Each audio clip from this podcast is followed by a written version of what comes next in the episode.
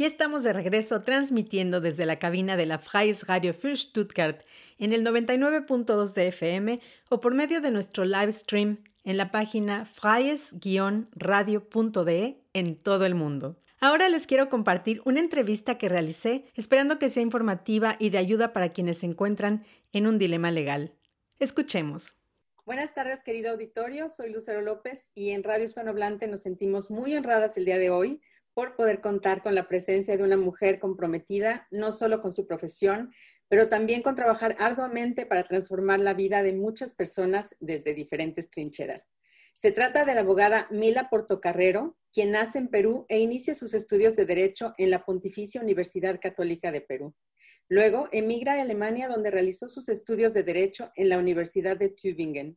Posteriormente, hace su periodo de prácticas en la Corte Superior de Stuttgart, Hace 10 años funda su propio despacho en el cual lleva casos de derecho de familia, derecho penal y comercial. Debido a las conexiones y cooperaciones con despachos en Perú, España y otros países de Latinoamérica, lleva casos de corte internacional en los tres rubros. Bienvenida, Mila. Hola, Lucero, muchísimas gracias por la invitación. Muchas gracias a ti por haber aceptado. Y bueno, vamos a iniciar esta charla. Quiero que nos cuentes cómo fue que llegaste a Alemania.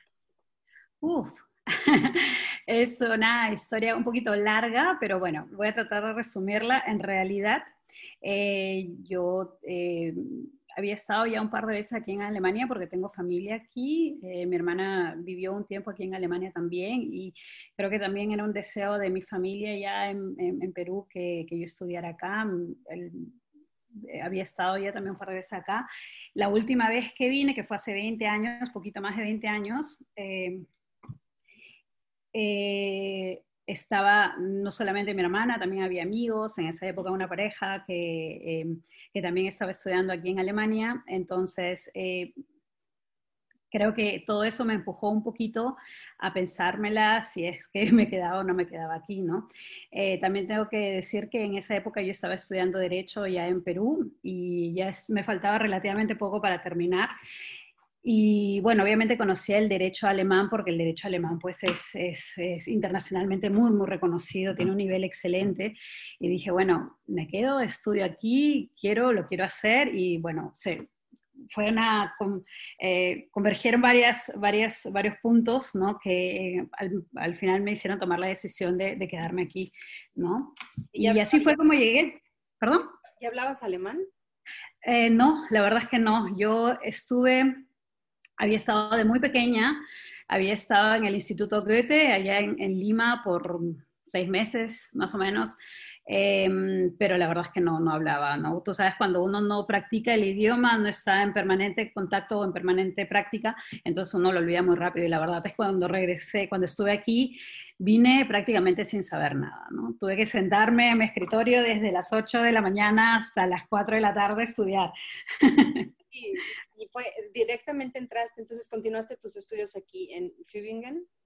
Sí, exacto. Es, em, em, lo que pasa es que eh, yo pensaba que, como habiendo yo había estudiado en, Perú, me podían convalidar algunos cursos aquí, pero la verdad es que fue un, error de mi parte.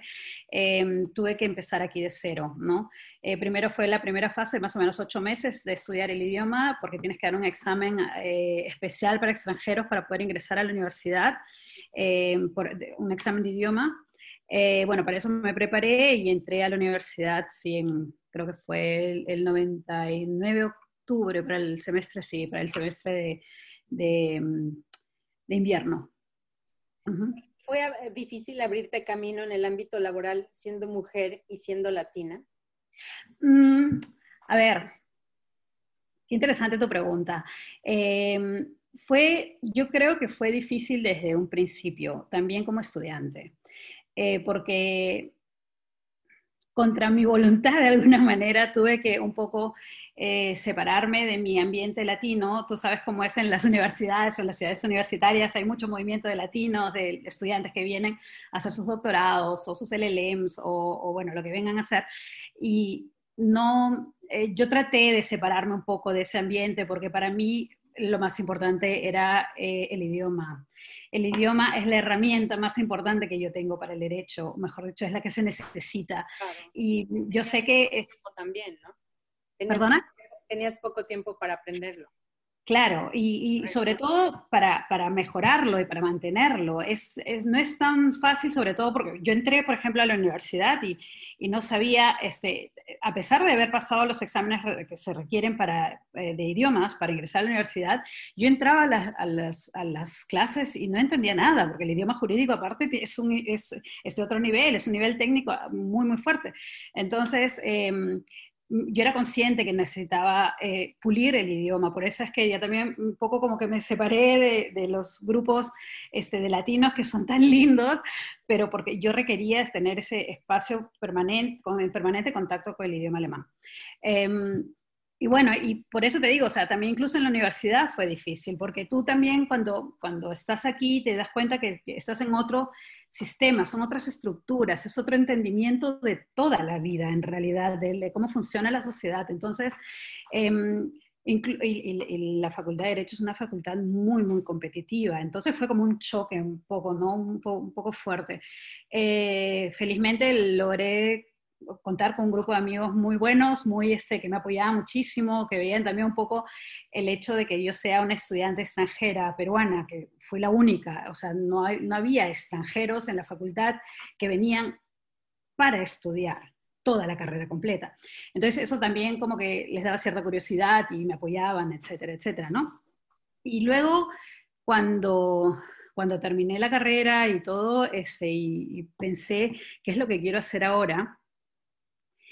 Eh, nos dimos cuenta en esa época con mi esposo que lo único, porque mi esposo también es abogado, ¿no? Eh, que es eh, griego-alemán. Ah, muy internacional, multicultural. Muchísimo. y nos dimos cuenta que en realidad lo que buscábamos, lo que queríamos era la independencia, ser independientes, ¿no? Ya lo habíamos visto antes porque mm, nosotros llevábamos, como te comenté en alguna oportunidad, también la empresa de aceite de oliva de, la familia en Grecia. Entonces, esa independencia nos gustaba muchísimo y decidimos este, hacernos independientes. Y sí fue difícil porque...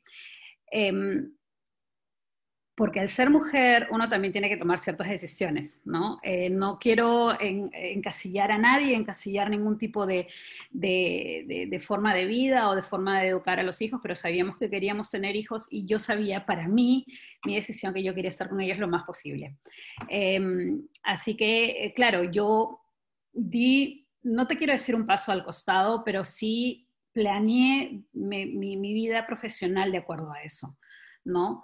Em, hasta ahora las cosas funcionan bien, yo me puedo, puedo combinar ambas cosas, combinar las tres, las cuatro, cinco cosas que tengo en mi vida, que son los pilares de mi vida, em, felizmente sin complicaciones y felizmente las puedo llevar adelante, pero no es una tarea fácil, sobre todo porque en, en esa sociedad alemana que es tan estricta, tan precisa, entonces uno también se tiene que adecuar a eso, ¿no? Con una familia y todo, es, es mm, pero es te da muchas satisfacciones.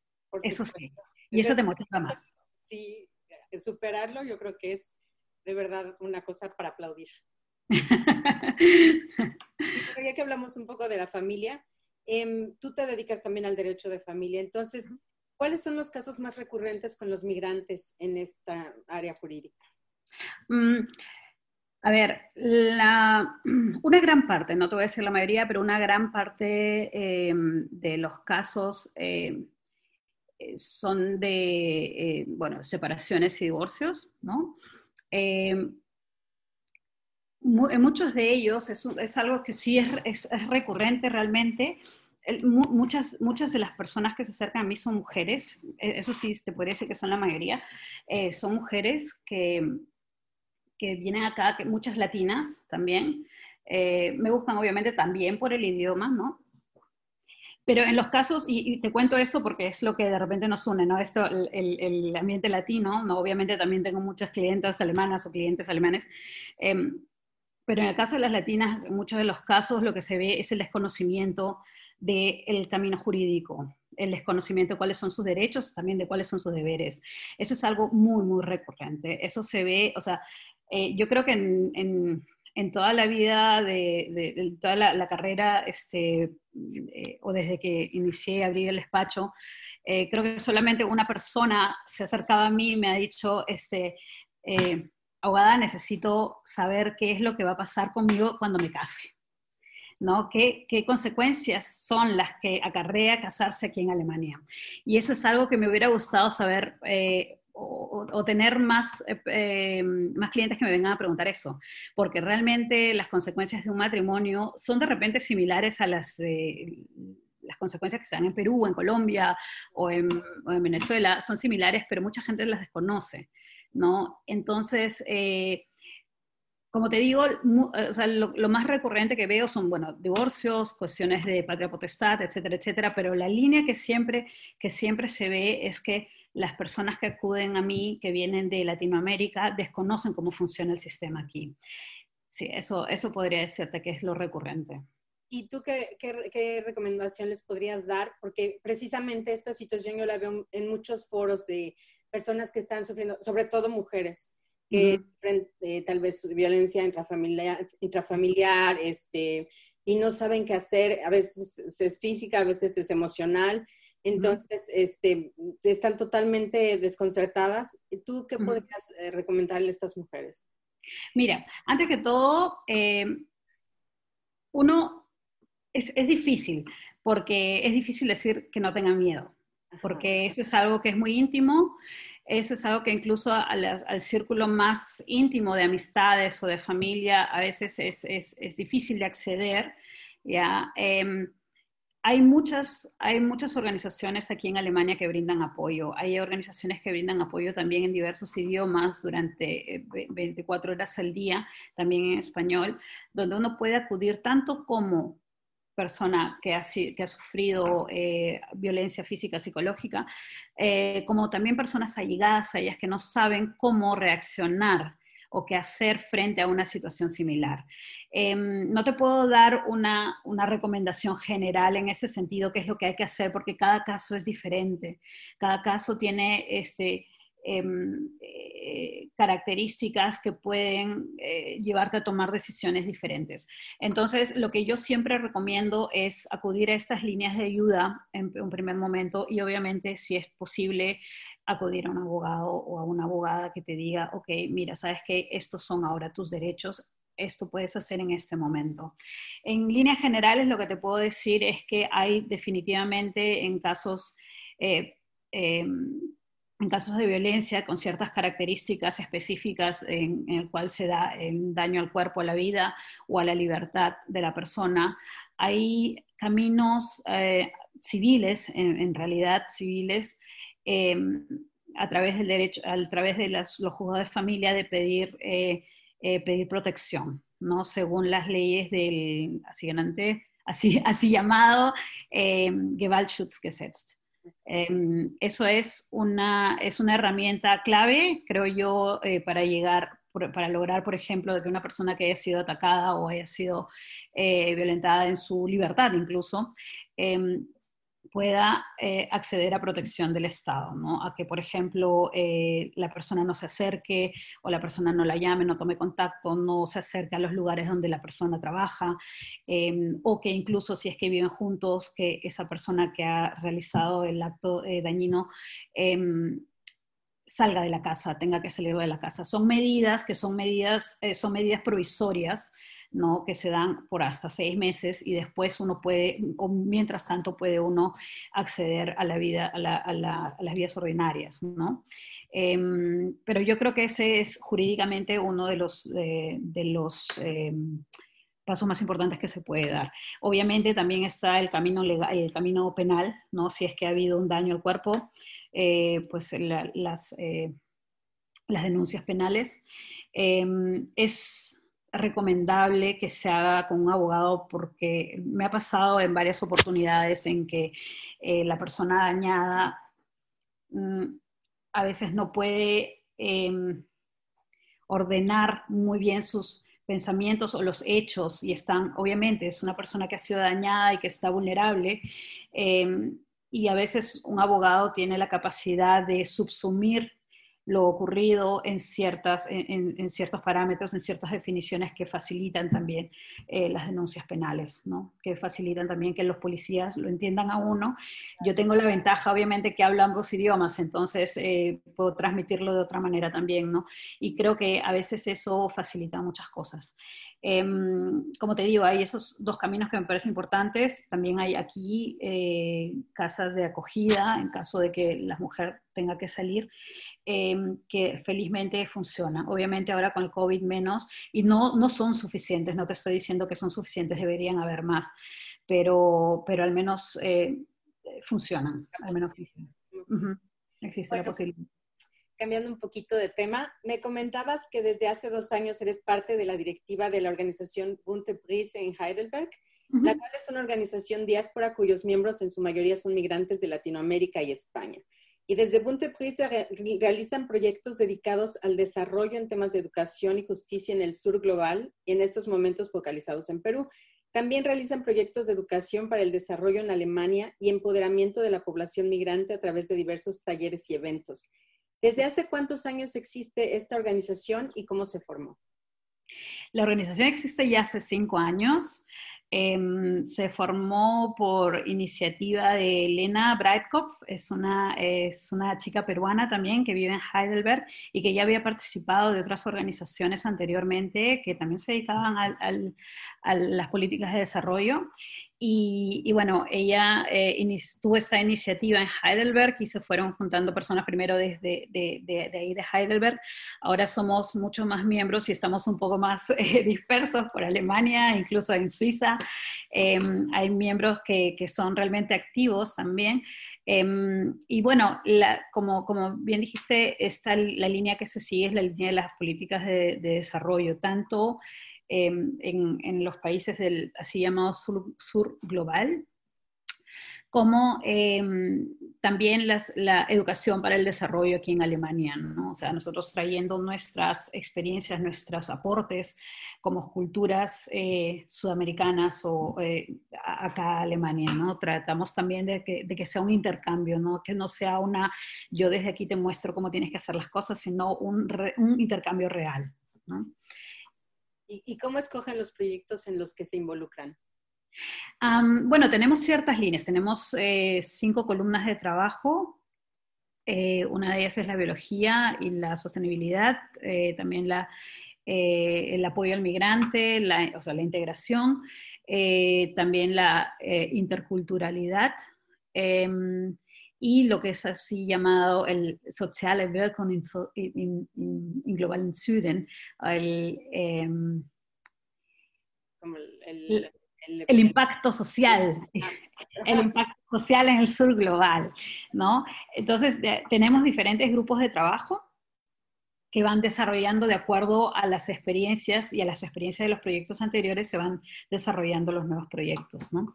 Por ejemplo, eh, hay, una, hay una, un, concepto de aprendizaje que se llama eh, aprendizaje global, que existe aquí en Alemania desde hace muchos años, hace más de 25 años, es aplicado también en colegios de una manera, no te digo tangencial, pero eh, eh, es aplicado también en los colegios, está también dentro de las currículas de muchos colegios en diferentes estados, y esa es una manera de ver la, eh, de ver al ciudadano, digamos, a, la persona como parte de, una, de un mundo global cuyas em, las repercusiones de los actos de las personas pueden llegar hasta el otro lado del globo, eh, así como las decisiones políticas a las decisiones de las personas también pueden tener repercusiones en, el otro lado del mundo. Entonces, em, se trata de hacer a través de ese aprendizaje global un análisis de todas estas cosas y de eh,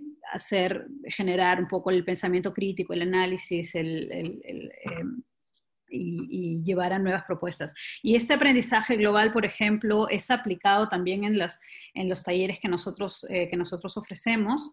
Eh, lo hemos visto como algo, como una, una, herramienta muy potente para llegar a la gente. Entonces, en algún momento dijimos, ¿sabes qué? Queremos que esto, como te digo, ¿no? Esto es un proceso, ¿no? Cuando vemos que algo funciona bien, decimos, que esto lo podemos también aplicar en Colombia o en Perú. ¿No? Y eso fue lo que hicimos, eso es uno de nuestros primeros grandes proyectos que fue la aplicación justamente de este aprendizaje global en colegios en Perú. ¿No? Ahí así es como se van desarrollando ideas, ¿no? De acuerdo, de acuerdo a, a lo que cada uno hace, es, eh, Elena, que es la primera, la primera directiva del, eh, eh, de la organización, ella es periodista, pero tiene mucho que ver con el tema educativo. Yo soy abogada, ofrezco también, ofrecemos también talleres de justamente de un poco de informativo sobre el derecho aquí en Alemania. nuestra segunda, nuestra tercera directiva es, por ejemplo, bióloga eh, doctora en biología, entonces ella se encarga del lado de, las ciencias y así vamos, digamos, eh, eh, formando nuestros grupos de trabajo y desarrollando los proyectos, sí, en conjunto, ¿no? Mucha sinergia. Y siendo esta una organización de mujeres y además migrantes, ¿cómo es en términos jurídicos el trato igualitario entre los géneros en Alemania?